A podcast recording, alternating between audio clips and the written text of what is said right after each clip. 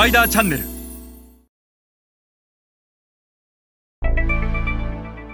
皆さんこんにちは。スパイダーの森部です、えー、今日はアジアにおける消費市場が形成される法則についてお話します、えー、消費財メーカーにとって消費市場が形成される法則を学ぶことは大変重要です、えー、この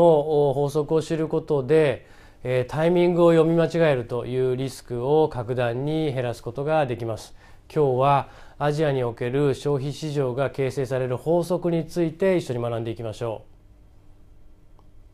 う、えまずアジアでは必ずこれから説明する法則にのっとって消費市場というものは形成されます、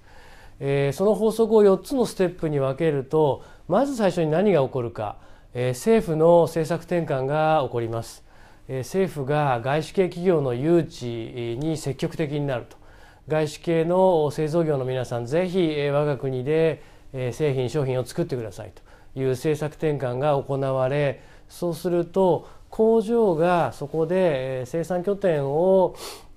作るためにインフラの整備が必要になってくると。なので一番最初に現地に進出する企業はインフラ関連企業、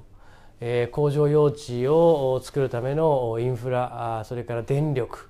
えー、ガス水道あらゆるインフラを整えにまずインフラ事業者が進出をすると。そしてインフラ事業者がインフラを整えた後ようやく製造業が現地に進出をして現地の労働力を雇用しそこで製品を作りそれをまた海外に輸出をすると。このタイミングでえー、ようやくこの国は豊かになっていく。どういうことかというと雇用された労働者がお金を得ると。そしてまたそこで作ったものが輸出されることで外貨を得てくると。そして、え、この国は徐々にお金を得て最終的に、え、消費市場が形成されると。いう形になります。これはえその国で石油が出るとかダイヤが出る金が出るというような資源的なメリットがない限り必ずこの法則をたどって消費市場というのは形成されます。これは中国でも一緒